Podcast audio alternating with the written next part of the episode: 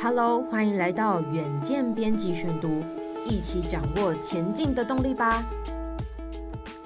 各位听众朋友，大家好，欢迎收听今天的编辑选读。今天要为大家选读的文章是泰山本业亏爆，七十年老品牌只剩经营权之争吗？那么深耕台湾七十年，泰山八宝粥鲜草蜜是台湾人共同的记忆。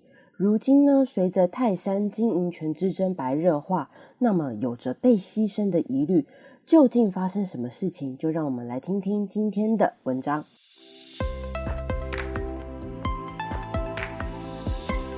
公司派以及市场派短兵相接，火花四射。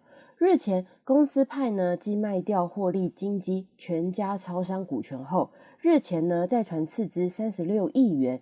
突袭入主街口支付，那么这也让原本胜券在握的市场派跳脚，即开记者会直批公司派正在掏空泰山。那么事实上呢，翻开泰山的财报，可以看到二零二二年的营业利益率转负，那么就是意味着说，食品业的本业呢是亏损的，各式饮料产品啊不如过往的畅销。那么经营团队是不是已经无暇顾及本业的经营了呢？二零二二年十二月，泰山卖掉全家股权后，处分利益约有五十五亿元。市场派龙邦以及公司派詹家开始针锋相对，盘踞媒体版面长达数个月。那么日前，公司派呢更大动作的宣布斥资三十六亿元收购接口支付，再度引发市场的哗然。五月七日呢，泰山更以一纸重讯宣布发放四元的现金股利。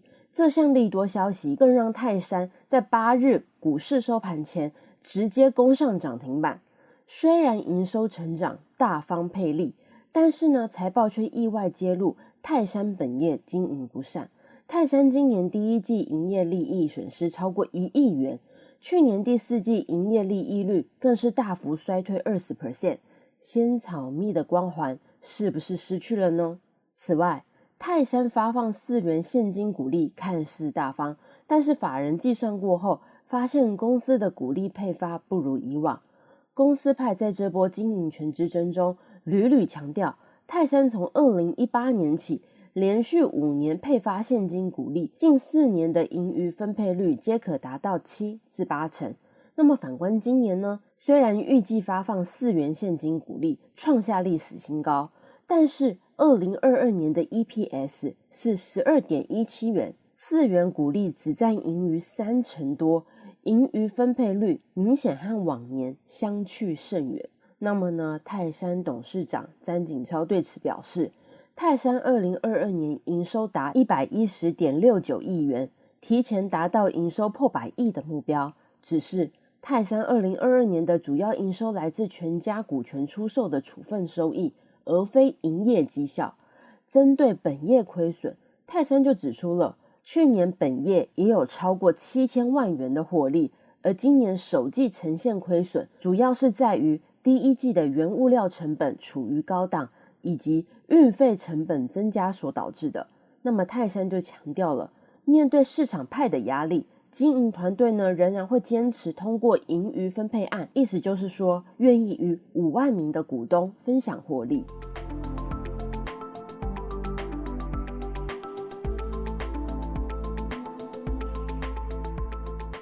只是呢，冰冻三尺，并非一日之寒。二零一六年以来，泰山经营权之争未曾间断。公司派本该专心经营食品本业，但是呢，经营团队却是以一连串投资行为，让公司的财务雪上加霜。泰山这几个月以来的投资手段，不仅让外界丈二金刚摸不着头绪，更引来证交所密切的关注。其中呢，全家股权案遭证交所以内控缺失、违反重大讯息查证及公开处理程序为由。重罚两百万元，随后的购画、买地等投资行为也遭证交所处以两百五十万元的违约金，创下史上最高。那么呢，在这一连串被处分的违约事件之后，公司派仍然坚持公司专注于本业经营，说法难以取信于大众。那么呢，这个时候原本深耕本土的食品大厂，似乎已经没有心于本业经营，这让泰山饮料产品在竞争激烈的市场中地位不如以往。中华品牌再造协会理事长就分析了，近年呢，由于健康意识抬头，泰山八宝粥、仙草蜜其实已经没有过往那么受欢迎了。那么，随着五月即将进入饮料业的旺季，泰山呢，如果不再持续推出新品并且行销，那么恐怕无法在竞争激烈的饮料市场中脱颖而出。